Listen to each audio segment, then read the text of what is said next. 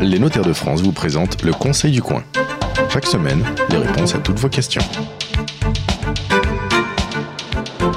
Bonjour à toutes et à tous et bienvenue sur la radio du Conseil du Coin. Chaque semaine, nous répondons à toutes les questions que vous nous posez sur notre page Facebook, euh, le Conseil du Coin. Et puis, je vous rappelle que les notaires du Conseil du Coin vous accueillent chaque, premier samedi du mois pour répondre gratuitement à toutes vos questions dans un grand nombre de cafés partout en France.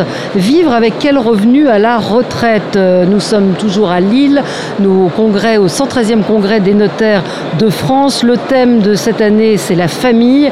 Et la famille, évidemment, ça c'est de la naissance à la mort, évidemment. Et la retraite fait partie euh, des inquiétudes de nombreux Français. Il y a en France un million, près d'un million et demi de personnes qui perçoivent euh, l'APA, l'aide personnalisée d'autonomie. Les liens financiers intergénérationnels sont perméables. Cela s'appelle la solidarité. Alors choisie ou subie, c'est une vraie question, mais les notaires qui sont au cœur des familles sont très souvent sollicités pour répondre à ces questions. Aujourd'hui, pour vous répondre, Pierre Néo, notaire à Nantes, bonjour.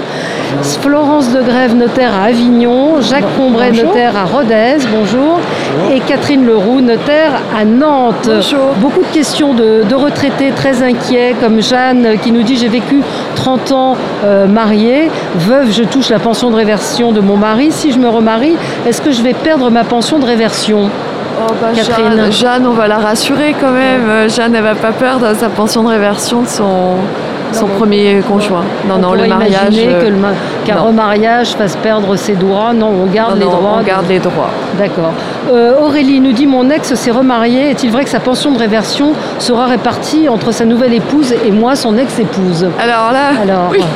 Est-ce que euh, Jacques Combray voulait répondre? Bah oui, malheureusement, la loi, la, comme la ça. nouvelle est moins bonne que pour, que pour Jeanne, puisque pour Aurélie, effectivement, on partage en fonction du nombre d'années de mariage, pas de vie commune. C'est-à-dire que les années de concubinage ou de pacte ne comptent pas. Tu veux dire en fonction de la durée de détention en fait. mais que c'est chic. Donc effectivement, on Oui. se répartit au nombre mais d'années de mais mariage. c'est en fonction du nombre d'années de mariage. De mariage. Prorata. Au prorata. D'accord. Une question de Brigitte de Clermont-Ferrand. Le montant de ma pension de réversion viendra- viendra-t-elle en déduction de la prestation compensatoire non encore versée par mon ex-époux s'il décède avant de me l'avoir payée C'est un petit peu complexe comme Oui, oui. question, mais euh, c'est une question importante, effectivement. Le, le code civil le prévoit, effectivement la pension de réversion vient réduire la prestation compensatoire versée en rente, absolument. Voilà. Mais pour autant, elle ne perdra pas, elle aura toujours le même revenu, mais euh, qui sera en partie tiré de cette pension de réversion, bien entendu. Voilà. Le reste, ce sera dû s'il reste dans, par capital dans la succession. Voilà. D'accord. Une question de Annie de Montbéliard. L'allocation veuvage du régime général, est-ce que je peux la toucher au décès de mon compagnon? Il ne veut pas se marier. Eh ben non, c'est une allocation de veuvage, donc Donc oui, faut être marié. faut être marié. ce Et que vous- malheureusement, Et ce que vous dites, euh, notaire, c'est que c'est quand même la meilleure des situations que d'être marié en termes de protection? Euh, certainement, et là c'en est un exemple, il y en a bien d'autres, mais effectivement... euh, Quand on parle de Pax, ça ne marche pas. Non. Le. Pax non plus. ne Non crée- plus. Le Pax ne crée pas de famille, donc le Pax est un contrat entre vifs et les, les- les personnes ne, ne peuvent pas tirer de droit de cette situation, quand bien même les liens entre les, les personnes soient, sont resserrés. Il faudra qu'ils ils passent devant Monsieur le maire pour pouvoir euh, bénéficier de plus de droits. Alors, euh, Joseph de Carcassonne, actuellement en séparation avec mon ex, elle vient de prendre sa retraite, ses revenus ont chuté, elle me demande une pension au titre du devoir de secours. Est-ce qu'elle en a le droit? Bien sûr. On est toujours marié. C'est justement la différence par rapport au divorce. ouais. Tant que le divorce n'est pas prononcé, eh bien, le devoir de secours subsiste. La séparation de corps, en fait, c'est ce qu'on appelle un relâchement du lien matrimonial. C'est-à-dire qu'il n'y a Mais- plus d'obligation de cohabitation, mais subsistent toutes les autres obligations du mariage. La fidélité et le secours et l'assistance. Oui, donc c'est, euh, Voilà. il est tenu par la loi de, donc de l'aider. Tout à fait, au titre du devoir de secours. Alors, euh, Thomas de Lyon nous dit Mon père a une maigre retraite, il n'a jamais été salarié, il a fini sa, sa vie professionnelle en état de cessation de paiement.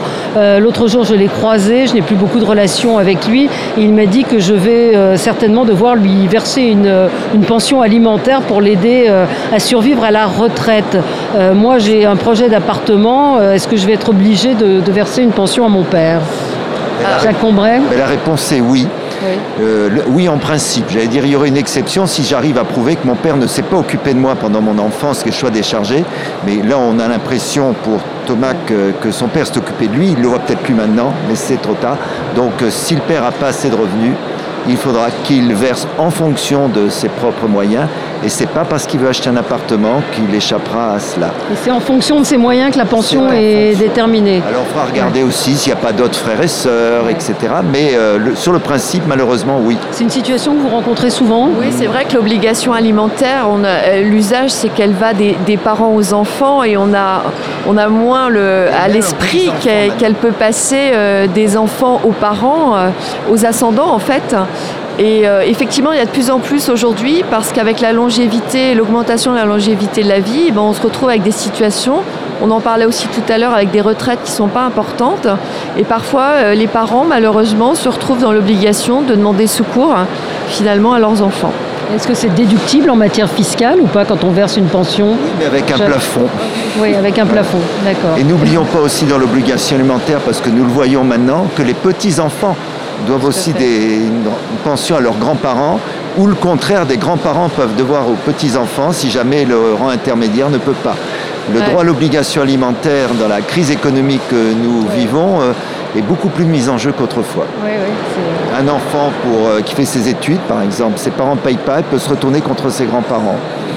Euh, et vice-versa, des grands-parents dans le besoin, les enfants ne peuvent pas payer. Si les petits-enfants ont une bonne situation, ils ce sont paieront. eux qui paieront. Mais dans ce cas-là, ça, se passe, pas, ça passe par l'intermédiaire de la justice Toujours. C'est toujours le un, juge aux affaires un juge- familiales.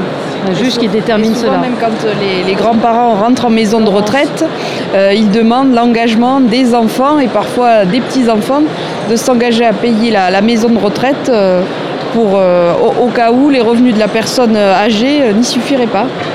Alors, une question de Suzanne. Je touche l'APA, donc euh, l'aide euh, actuellement, mais mon notaire vient d'ouvrir la succession de ma sœur. Je suis légataire universel de sa succession. J'ai peur de perdre l'APA si j'accepte la, succession de ma sœur. Non, non, il n'y a aucun C'est-à-dire un changement de revenu quand même. Ouais, ouais, mais non, il n'y aura aucun recours euh, sur succession ou donation et donc on peut la rassurer, elle ne perdra pas son allocation effectivement dont elle a besoin. Oui. Aujourd'hui, euh, c'est vraiment une aide qui est liée à l'état de santé. C'est la solidarité. Donc, si mon état de santé est insuffisant, j'ai toujours droit. En revanche, euh, mes revenus sont quand même pris en compte, c'est-à-dire que j'aurai plus ou moins, euh, suivant que j'ai plus ou moins de revenus. Mais j'aurai toujours droit à une APA. Et le fait que j'hérite ne change pas euh, le droit. D'accord. Euh, Irène Dorvaux nous dit Je touche l'allocation de solidarité aux personnes âgées, je compte vendre ma résidence principale pour prendre un logement plus adapté. Est-ce que cela aura une incidence sur le montant de mon aide? Est-ce que euh, Pierre Néo, vous voulez répondre? Vous ne savez pas. Je sais si on peut m'aider. Alors, est-ce que Florence a la réponse? Florence de Grève? Euh, pour la location de solidarité aux personnes âgées, je crois que ça fait partie des, des ressources. Dans la mesure où les ressources augmentent, effectivement, ça aura une incidence sur le mode de calcul euh, du, Si je vends et que je rachète autre chose, euh, il n'y a pas normalement. de- Ça dépendra de ce voilà. qu'on fait du prix, voilà. effectivement. Voilà. Si on rachète pour quelque chose d'équivalent ou pas Et, que demain, bah, effectivement, je place l'essentiel de mon prix de vente parce que j'ai vendu très cher dans quelque chose qui rapporte beaucoup, j'aurai plus de revenus, donc j'aurai moins droit à une aide de, de ce net. Parce que c'est un complément de revenus, là, c'est pas. hein. C'est versé par les caisses de retraite, c'est pas du social. Pierre Néo Tout simplement, euh, comme j'ai séché, je vais répondre à la prochaine.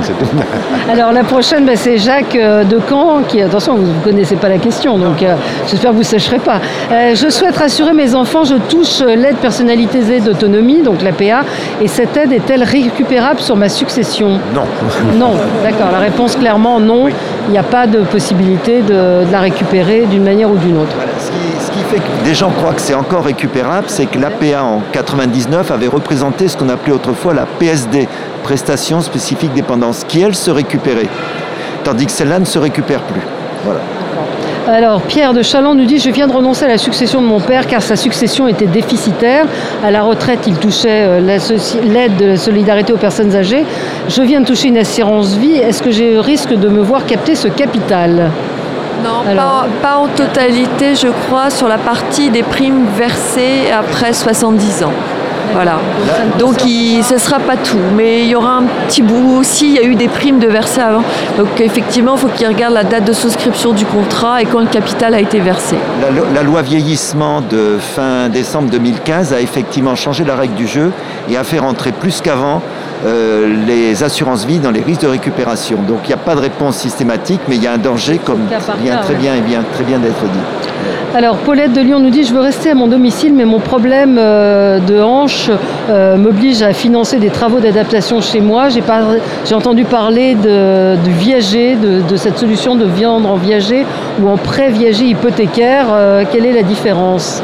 Pierre Néo? Le prêt viager hypothécaire permet à une personne âgée d'avoir des fonds justement pour réaliser des travaux chez elle et avoir un local resté adapté à son besoin de vieillissement, à ses contraintes ce prêt viager se fait par l'établissement bancaire, enfin peu importe. Hein. Et c'est effectivement c'est remboursable euh, au moment de la succession. Ça plaît moins aux héritiers évidemment, mais enfin ça a permis à leur auteur d'avoir une vie confortable et douillette et c'est très bien. La vente en viager, ça n'a rien à voir, c'est radical. Vous, vous supprimez le bien qui sort de l'actif ce qui assure une rente mensuelle effectivement à la personne âgée. Mais euh, le décès, c'est un aléa qui est la cause même du contrat de vente moyenne rente viagère. Et en résultat, euh, les héritiers ne, récupéreront rien. c'est ça. C'est vraiment une solution euh, excessive peut-être. le prêt viager devrait se développer, il faudrait que ça se développe pour permettre justement euh, de régler des problèmes de, vie euh, courante des personnes âgées. En gros, on hypothèque sa maison euh, et, après les héritiers récupéreront ce qui reste. La banque ne récupère qu'après le décès. D'accord. Oui, Florence. Sachant que ben, en ce qui concerne le viager, il y a des possibilités. Soit c'est une modalité hein, de paiement du prix, c'est qui est liée effectivement à l'aléa qui est la durée de vie.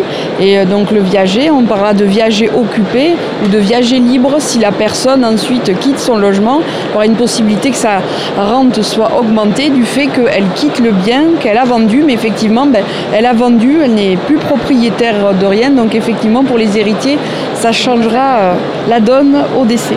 On peut ajouter, puisqu'on est au Congrès, que demain, on débattra d'une proposition sur le préviage hypothécaire pour essayer de le revaloriser parce que nous pensons que justement, comme ça vient d'être dit, ça évite de vendre complètement sa maison, mais on sait que des banques sont réticentes, qu'il y a des problèmes de solvabilité, de sécurité, et on fera demain des propositions parce qu'on nous semble que ça peut être une.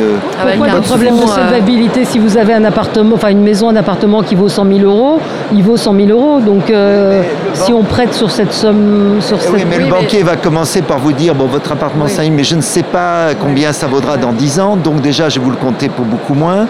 Euh, et puis il y a des taux d'intérêt qui sont. Donc si vous voulez, on se rend compte qu'il y, a, y a trop d'aléas. Il y a trop d'aléas, euh, je vous coupe Jacques, par rapport effectivement au taux d'intérêt. On ne peut pas savoir reconnaître la stabilité ou l'abaissement ou l'augmentation des taux d'intérêt. Et le dernier aléa qui est quand même de taille, qui est un élément futur certain, mais le terme est incertain, c'est le décès. Dans 5 ans, dans 10 ans, dans 15 ans, dans 20 ans. Donc la banque, si vous voulez, qui a prêté, elle va se trouver dans une situation où elle ne sait pas quand elle pourra récupérer. voilà. on vit certains d'entre nous dans des régions qui ne sont pas des régions en pointe. Hein. On dit plus que jamais, le marché de l'immobilier, il n'évolue pas partout de la même manière. Et il y a des régions comme la mienne où... Euh, Vous êtes à Rodez. Voilà. donc euh, à Rodez même on sait rien, mais dans la campagne profonde, c'est parfois très compliqué. Donc qu'est-ce que ça vaudra dans 10 ans? Je crois que sur la proposition au Congrès, c'est effectivement un fonds de garantie qui inciterait le système bancaire euh, euh, finalement à avoir moins d'incertitudes sur la récupération des fonds. Je pense que c'est une très très belle idée euh, de la profession. Merci à tous les quatre et on se retrouve la semaine prochaine. C'était le Conseil du coin avec les notaires de France. Pour poser vos questions, rendez-vous sur la page Facebook du Conseil du coin.